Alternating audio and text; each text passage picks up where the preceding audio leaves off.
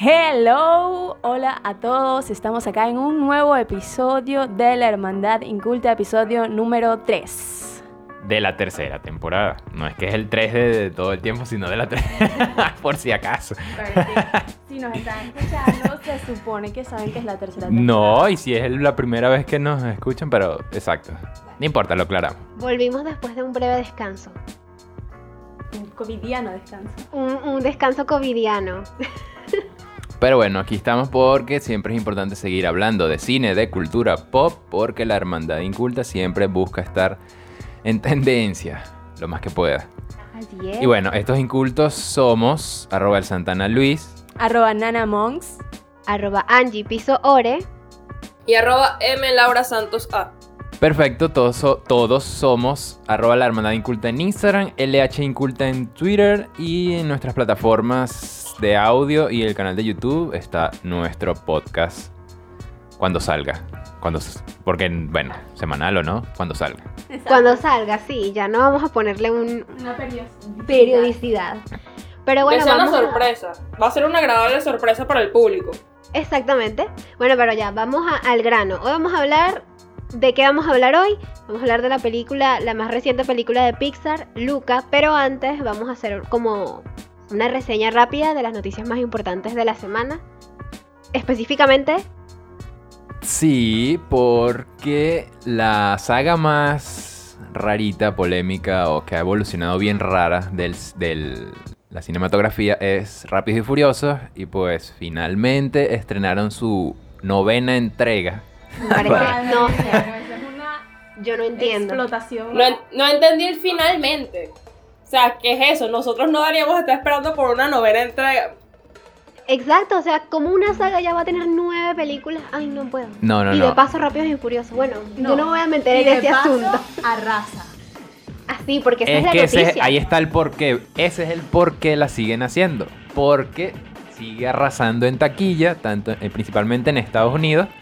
Y es que apunta a convertirse en el mejor estreno en pandemia con unos 70 millones de dolaritos. No. Y yo estoy segura de que el señorito Santana quiere darle de parte de ese dinero a esta franquicia porque a él le encanta, ¿o no? Bueno, antes sí, pero ahorita no voy a ir al cine para eso. Lo tengo guardado para otra, que, sí creo que vale la O sea, pena. Vamos a decir que ese es tu placer culposo. Sí, sí, yo lo tengo claro. Tengo la de la 1 a la 8, las tengo en la colección en Blu-ray. Nanguara, te pasaste. Yo pienso que ya esta franquicia va a seguir apostando por subir el nivel a, a las fallas, faltas de lógica en la película. No la he visto esta, es más, yo no he visto casi ninguna. Creo que nada más he Yo visto. no he visto ninguna. Yo creo que nada más he visto dos y por la mitad, porque a mí no me gustan. Pero, ¿ustedes qué creen? ¿Que si de verdad llegue al espacio exterior como se había comentado hace un tiempo o, o no van a llegar a tanto? No, de verdad, de verdad, de verdad. Mm, Espero que no lleguen a tanto, pero como hay tantos rumores de que hay gente que quiere empezar a grabar películas de verdad en el espacio, ya, ya para mí todo es posible.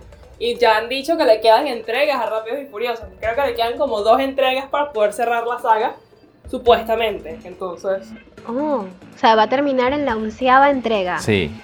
No, en un principio iban a llegar a la 10, que fue algo que lo comentó hasta Paul Walker, el fallecido actor. Él, yo tengo los, los Blu-ray y hay un detrás de cámaras que él dice que bueno, vamos a llegar a las 6, a las 7, a las 8, no llega, dice, él dice hasta la 10. Pero ya bueno, se quieren lanzar la 11 y más los spin-off, ya salió un spin-off de La Roca con, con Jason Statham. Mientras la gallina de los huevos de oro les siga produciendo, van a llegar a la 20. Mientras haya Ya dinero. ahí eso le vamos a sacar el jugo hasta la última gota. Pero bueno, lo- los fans que están acostumbrados a la manera en la que se hacen estas películas, pues deben estar muy felices de que sigan sacando y sacando y sacando y disfrutando de esta rarísima franquicia. Pero bueno, les deseamos mucho éxito. Al fin y al cabo, se han esforzado bastante en continuar. Sí, porque para ser ilógicos también hay que buscarle la vuelta. Exacto. Pero esa ya es la noticia porque nos estamos desviando, estamos alargando. Ya Rápido y Furioso tampoco merece tanto.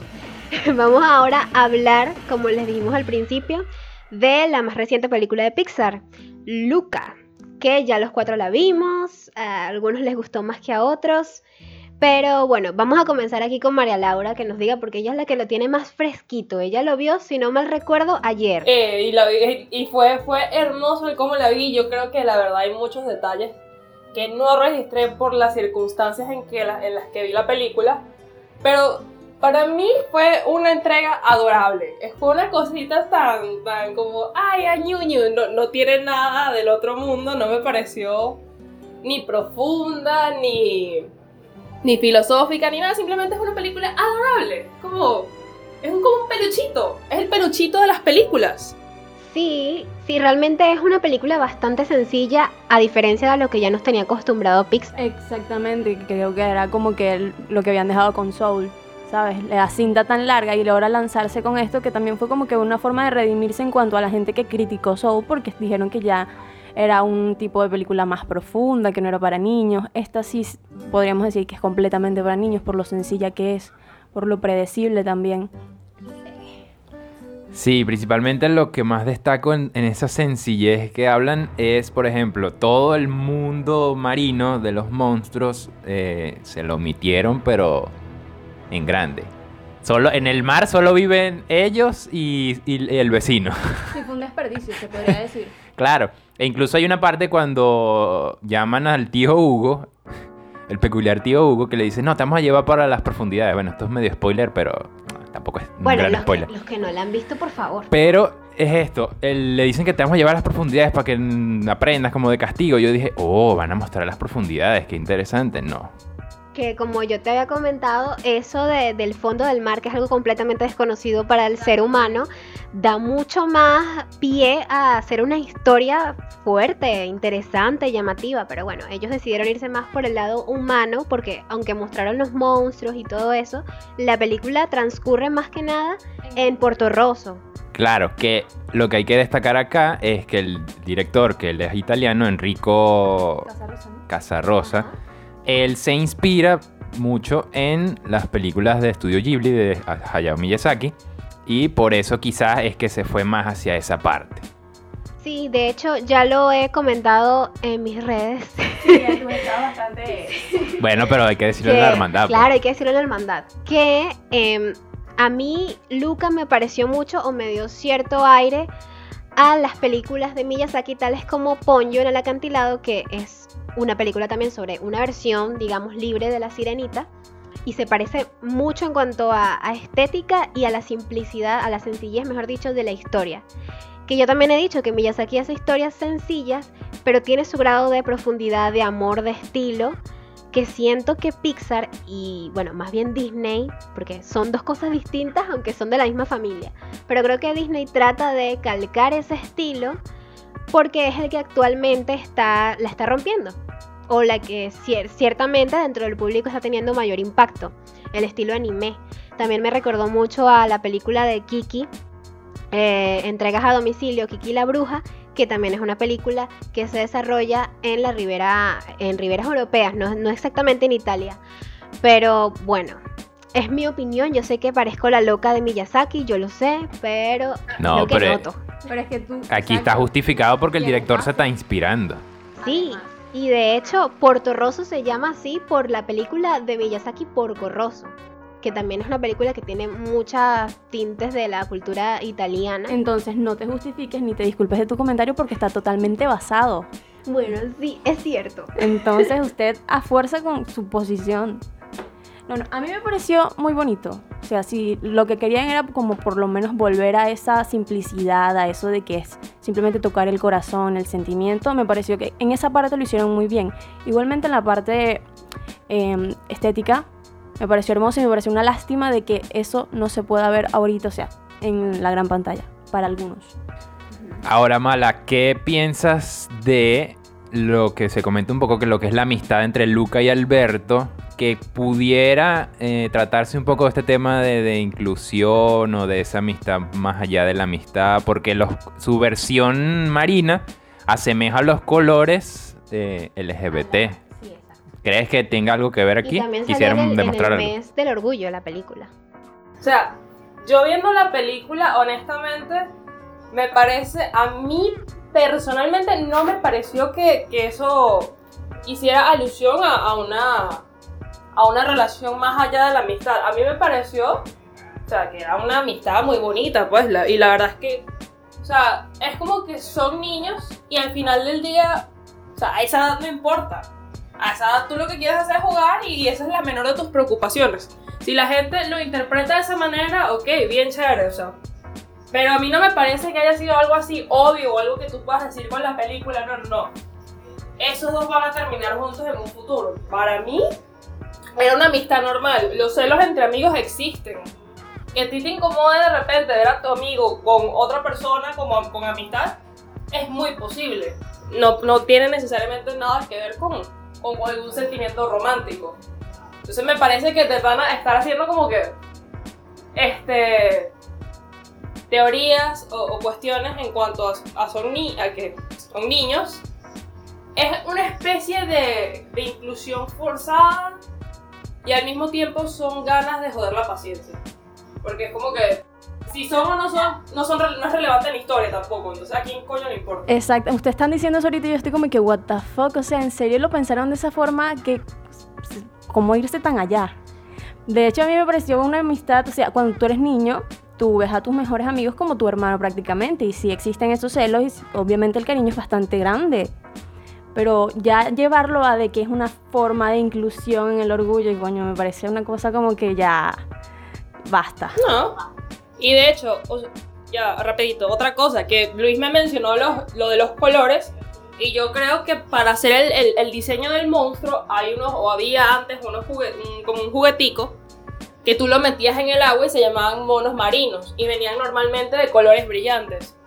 Y eran más o menos así. De hecho, hay un episodio de Phineas y Ferb, metiendo Disney por donde yo pueda, además de ya estar hablando de Pixar.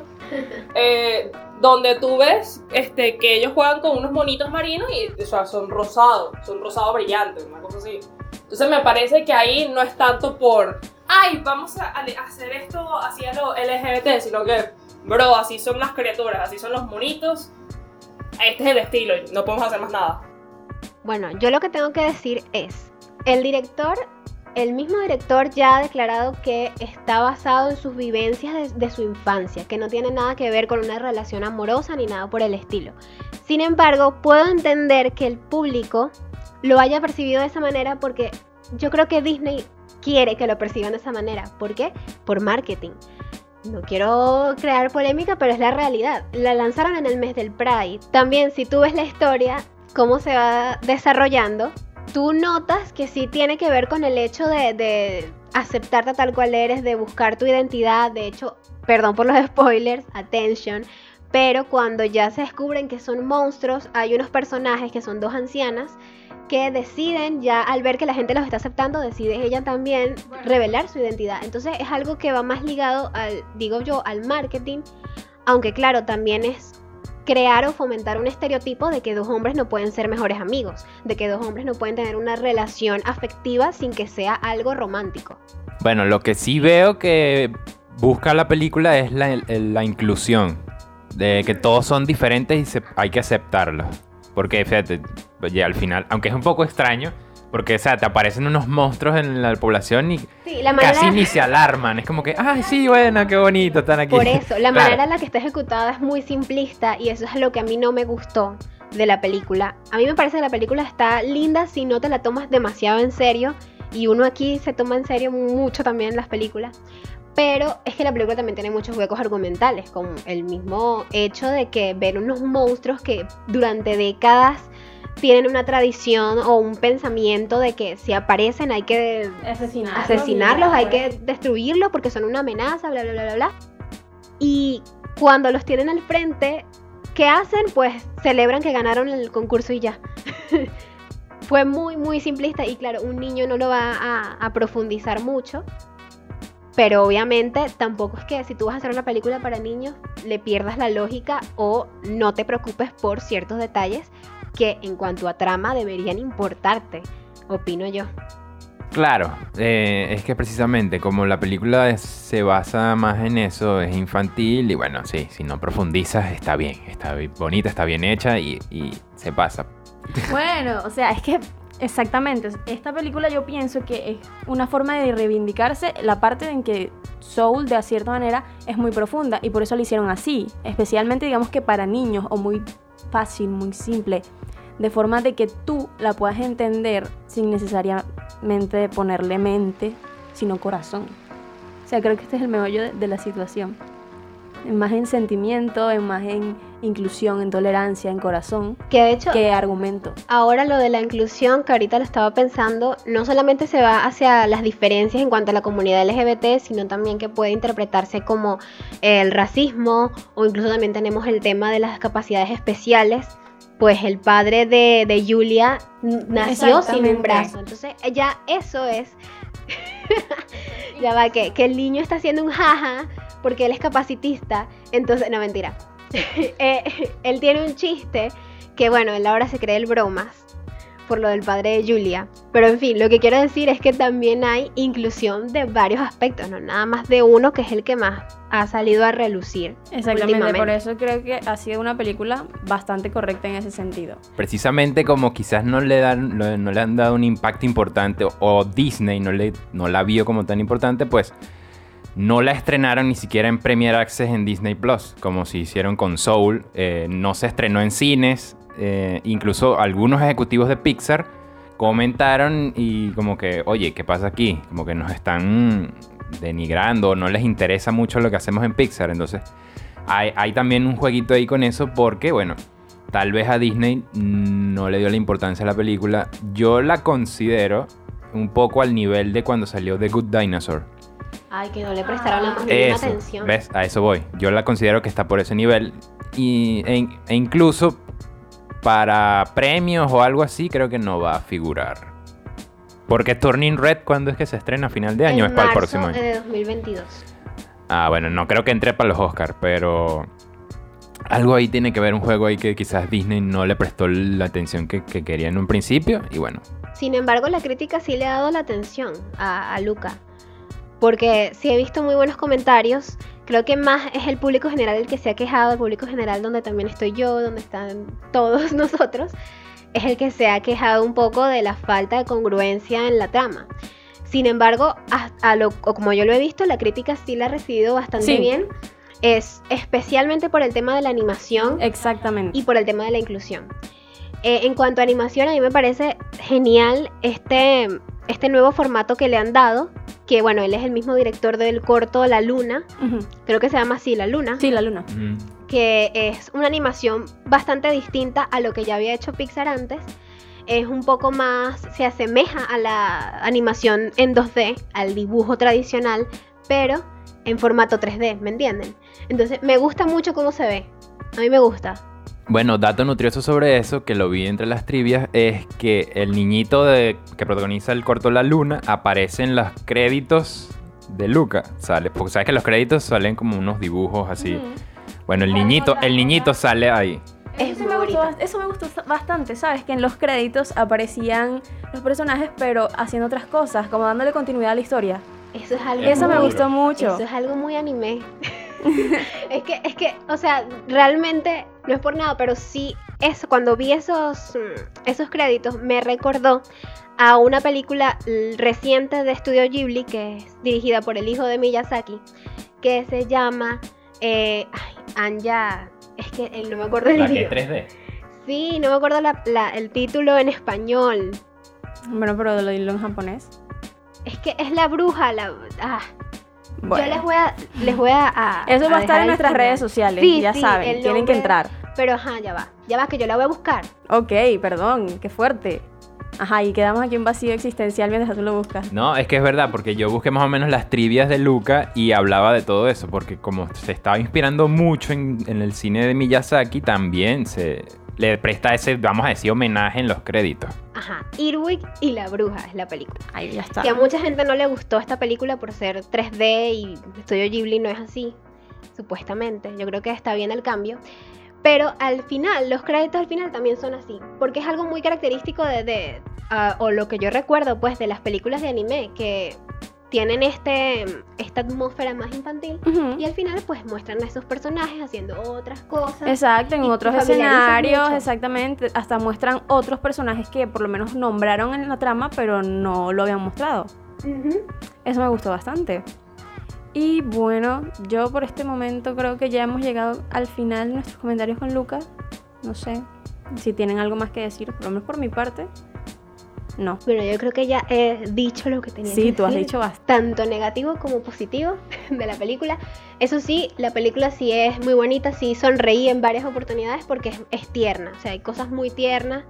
A mí me gustan las películas de, de amistad donde haya dos, dos personajes que Es que que eso es pues- muy bonito. vayan entablando una relación bastante bonita. A mí me gustan ese tipo de películas. Y, y esta está muy bien hecha en ese sentido, en, en cómo crean esa relación entre Luca y Alberto. Exactamente, igual en la parte, en la parte estética está muy bonita. Cabe destacarlo, de verdad. Sí. Ah, y Las bueno, texturas, los colores, eso me gustó muchísimo. Otra cosa que también mencioné es que tiene algunos estereotipos italianos, pero bueno, el director es italiano, entonces creo que él tiene, Él tiene el derecho, ahí él sí. tiene derecho, tiene su licencia. Ahí sí no es que está haciendo apropiación cultural o yo no sé qué. Exacto. Que bueno, ahora ya veremos cuál va a ser eh, la, la nueva cultura que va a abordar Pixar, porque ya vimos que ha abordado varias culturas. Ah, no. Creo que viene una que es, en Colombia, que se llama Encanto, Sí, pero esa no es de. Pixar, es de Disney. Este, Es de Disney Animation. Yo creo que es de Pixar, ¿oíste? Creo que ayer vi y creo que es de Como aquí, Disney como aquí Animation. tenemos el poder del internet, ¿verdad? El poder del internet nos dice que es de es Walt de- Disney, ¿cierto? Walt Disney Ajá. Animation Studios. Exacto. Sí, y, y a mí me gusta que Disney aborde diferentes culturas siempre y cuando no quiera apropiarse de ellas. Mm. las haga dar a conocer, las resalte, eso está bonito, pero el apropiarse ya ahí no. Exacto, y mire que los latinos son un poquito delicados con eso. Eh, del- un poquito, un poquito bastante. Sí, aunque, claro, nosotros como venezolanos aún no hemos visto como tal una película animada que se base al 100% en nuestra cultura. No sé si a ustedes les gustaría en alguna oportunidad que eso pase. Eh, hay que ver por dónde se van, ¿no? Si se van más, si se van hacia la naturaleza, sería muy bonita. Sí. Algo así como hicieron con Up, mostrando el salto ángel y tal. Creo que da mucho para ofrecer. Si se van por idiosincrasia, más cul- cultura, mm, no sé, hay que ver qué, qué parte de Venezuela sería la Yo más creo- bonita mostrar. Yo No sé. creo, aquí para cerrar es es... Lo que pasa es que nosotros no tenemos como que algo culturalmente arraigado así tan grande como otros países, Bueno, pienso creo yo. que lo que nos resalta más es la parte de la naturaleza y un poco también el- la, la gente. El gentilicio. la- l- cómo, la, cómo nosotros nos expresamos, no creo que no es la palabra, pero no es la palabra. la manera en la que nos expresamos, la manera en la que interactuamos con el mundo. Exactamente, la forma de ser Sí, venezolana. exacto, la personalidad del venezolano. Ese, ese Creo como que que eso. se puede decir ese encanto que sí destaca en cuanto a otras nacionalidades.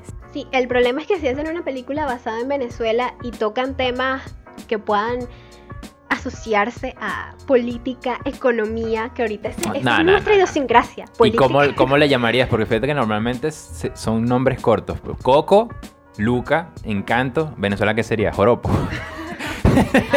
Pabellón. Inflación. No. Eh, ¡Ah, No, pero lo digo es que es que si tocan esos temas podría ser un poco Es que no, no, no, no, no, porque no. la gente se va a ofender. Ya va, ya va. Pero es que eso ya sería otro tono de película, incluso hasta otro género. Y Disney jamás haría eso tampoco.